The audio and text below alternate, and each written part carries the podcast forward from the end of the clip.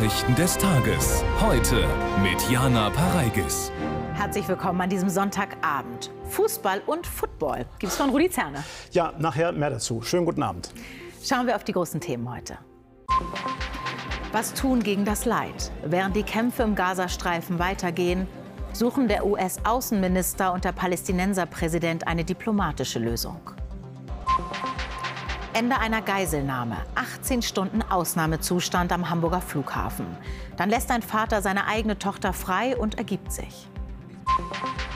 Ein Ei, zwei Teams, viel Kommerz. In Frankfurt steigt das Spitzenspiel der amerikanischen Football League, die sich davon mehr Fans in Übersee verspricht. Seit fast vier Wochen sind die rund 240 Geiseln in den Händen der Terrormiliz Hamas. Um die Bedingungen für mögliche Freilassungen von Geiseln zu verbessern und humanitäre Unterstützung nach Gaza zu bringen, hat sich US-Außenminister Blinken für eine vorübergehende Feuerpause ausgesprochen. Er ist derzeit im Nahen Osten. Über die aktuelle Kriegslage berichtet Henriette de Maizière.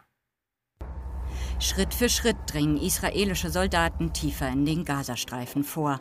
Bilder des israelischen Militärs, die den Erfolg zeigen sollen. Auch die Angriffe aus der Luft gehen weiter. Unser Team in Gaza filmte heute diese Bilder.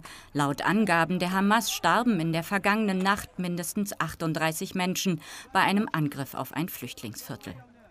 Weitermachen, bis wir sie besiegen, beschwor Israels Ministerpräsident Netanyahu heute Soldaten bei einem Truppenbesuch. Er sagte, wir haben keine Wahl. Ich möchte euch eindeutig sagen, was wir nicht tun werden. Es wird keine Waffenpause geben ohne die Rückkehr der Entführten. Das kann man gleich streichen. Wir sagen das sowohl unseren Feinden als auch unseren Freunden. Und spielt damit auf US-Außenminister Blinken an, der heute in Ramallah war und mit Palästinenserpräsident Abbas zusammentraf. Abbas fordert eine sofortige Waffenruhe. Blinken lehnt dies als Stärkung der Hamas ab, setzt sich für örtlich begrenzte Kampfpausen ein. Währenddessen protestieren in Ramallah die Menschen, werfen den USA vor, Israel blind zu unterstützen. Heute ist die Botschaft des palästinensischen Volkes völlig klar. Unser gesamtes Volk steht standhaft mit Widerstand und im Kampf gegen den Völkermordkrieg, der durch die israelische Besatzung und mit Unterstützung der amerikanischen Regierung geführt wird. US-Außenminister Blinken reiste am Abend weiter in die Türkei. Diplomatie im engen Takt. Weltweit sind Hunderttausende bei pro-palästinensischen Demonstrationen auf die Straße gegangen. In Washington forderten gestern Zehntausende eine sofortige Waffenruhe. Und die USA sollten die Hilfszahlungen an Israel einstellen. In Griechenland zogen Demonstrierende heute vor das Parlament in Athen. Und in Jakarta in Indonesien verlangten Hunderttausende ein Ende der israelischen Angriffe. Auch hochrangige Politiker nahmen an der Kundgebung teil. Aber auch aus Solidarität mit Israel sind heute wieder Menschen auf die Straße gegangen. In Berlin nahmen nach Polizeieingaben etwa 450 Menschen an einem Demonstrationszug teil. Sie erinnerten an den Überfall vor einem Monat, bei dem Hamas-Terroristen mindestens 1400 Menschen gefoltert und getötet sowie rund 240 weitere entführt hatten. Die Geiselnahme am Hamburger Flughafen ist beendet. Nach 18 Stunden hat der 35-jährige Geiselnehmer aufgegeben. Hintergrund ist offenbar ein Sorgerechtsstreit. Der bewaffnete Mann war gestern Abend mit seinem Auto und seiner vierjährigen Tochter auf das Vorfeld des Flughafens gerast. Der Flugbetrieb wurde komplett eingestellt. Steffen Wachs mit den Einzelheiten. Der Vater verlässt den Wagen nach mehr als 18 Stunden, zusammen mit der vierjährigen Tochter. Ihre Mutter wartet bereits im Terminal. Die Polizei hatte ständig Sichtkontakt und kommunizierte über ein Handy mit dem 35-Jährigen im Auto. Ja, das Kind ist von uns in Obhut genommen worden und den ersten Eindruck, den wir jetzt hatten, ist, dass das Kind ganz gut drauf ist.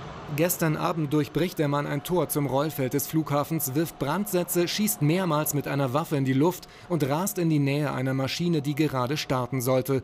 Die Menschen mussten in den Flugzeugen bleiben oder die Terminals verlassen. Dann wurden wir zurückgerufen, saßen da irgendwie zweieinhalb Stunden oder drei im Flieger. Fünf Minuten vor dem Abflug, sofort alle raus, Flughafen verlassen. Wahrscheinlich läuft heute gar nichts mehr. Wir müssen wahrscheinlich die Nacht heute hier bleiben.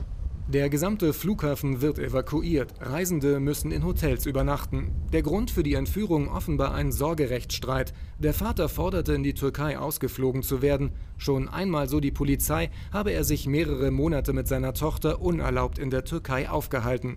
Warum er es geschafft hat, auf das Rollfeld zu gelangen, werden Flughafen und Bundespolizei nun klären müssen. Wir erfüllen die technischen äh, Vorgaben und auch die gesetzlichen Vorgaben. Und nun werden wir natürlich mit den Behörden, mit den zuständigen Sicherheitsmenschen vor Ort auch noch mal schauen, was muss eventuell angepasst werden. Hier sollten heute 286 Maschinen starten und landen. Die Terminals sind wieder offen. Es werde aber noch zu erheblichen Streichungen und Verzögerungen im Flugbetrieb kommen. Mit großer Spannung wird das Treffen morgen in Berlin von den Ministerpräsidentinnen und Präsidenten mit dem Kanzler erwartet. Dabei wird es vor allem um den Umgang mit Geflüchteten sowie die Migrationspolitik gehen. Die Bundesländer pochen auf mehr Geld vom Bund und sie wollen, dass weniger Geflüchtete nach Deutschland kommen. Mehr von Andreas Huppert. Flucht übers Mittelmeer. Die Zahl der Boote, sie will nicht abreißen. Italienische Insel Lampedusa an diesem Wochenende. Wieder kommen Flüchtlinge zu Dutzenden aus Afrika und Asien. Ihr Ziel Europa. Es kommen mehr als im letzten Jahr, es sterben mehr als im letzten Jahr. Es liegt nicht an den Seenotrettern, sondern daran, dass wir keine Einigungen mit afrikanischen Staaten haben. Und daher brauchen wir sichere Drittstaatslösungen. Ohne Einigungen mit afrikanischen Staaten ist die Zahl der Kommenden nicht zu reduzieren. Auch in Deutschland steigt die Zahl der Flüchtlinge stetig. Schon längst schlagen Städte, Kommunen und die Länder Alarm. Wir erwarten uns jetzt den nächsten Schritt von der Bundesregierung. Das ist die Beteiligung an den finanziellen Lasten, äh, die die Zuwanderung und die Migration mit sich bringt und die insbesondere bei der kommunalen Familie aufschlägt. Deshalb haben die Bundesländer in ihren Forderungskatalog an den Kanzler konkrete Zahlen hineingeschrieben. Sie fordern eine Pauschale von 1,25 Milliarden Euro pro Jahr plus 10.500 Euro für jeden Flüchtling. Außerdem sollen verschärfte Grenzkontrollen, beschleunigte Asylverfahren und konsequentere Abschiebungen die Zahl der Flüchtlinge in und nach Deutschland begrenzen. Auch künftig statt Bargeldleistungen Sachleistungen zu gewähren, wird diskutiert. Von Bargeldleistung auf Sachleistung umzustellen, das gibt es schon seit einiger Zeit. Genau das können das die Länder, die Landkreise machen. Und äh, ich bin dafür, dass da morgen ganz pragmatisch darüber geredet wird, ob man das Ganze ausweiten kann und sogar zu bundeseinheitlichen Modellen kommt.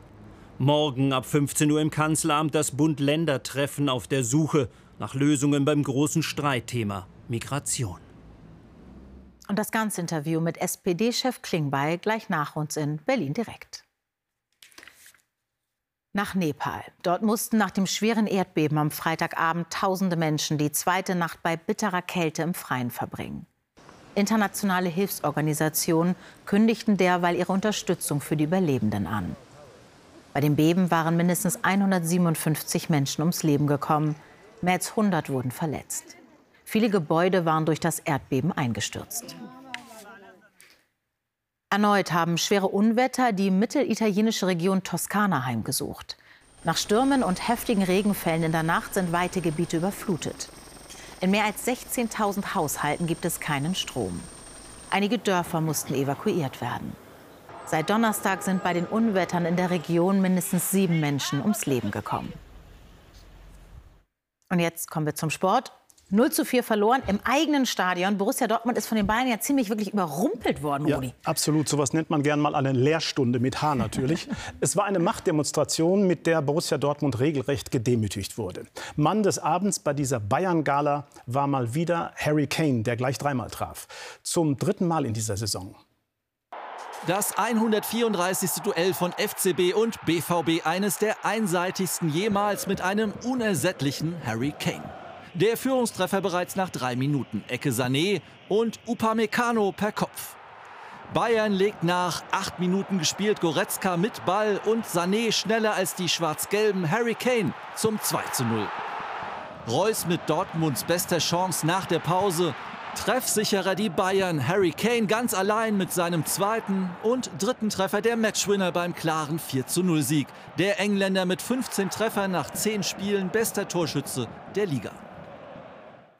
Erfolg auch für die Frauen des FC Bayern München. Nach einem knappen Sieg im Topspiel konnten sie die Tabellenführung erobern.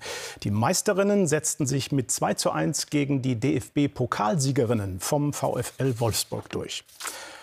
Und das gibt's nicht so oft. Die National Football League hat ein Gastspiel in Deutschland. In Frankfurt am Main trat der Super Bowl Champion Kansas City Chiefs gegen die Miami Dolphins an. Kansas gewann die Partie mit 21 zu 14 und schon vor dem Spiel war der Hype gigantisch.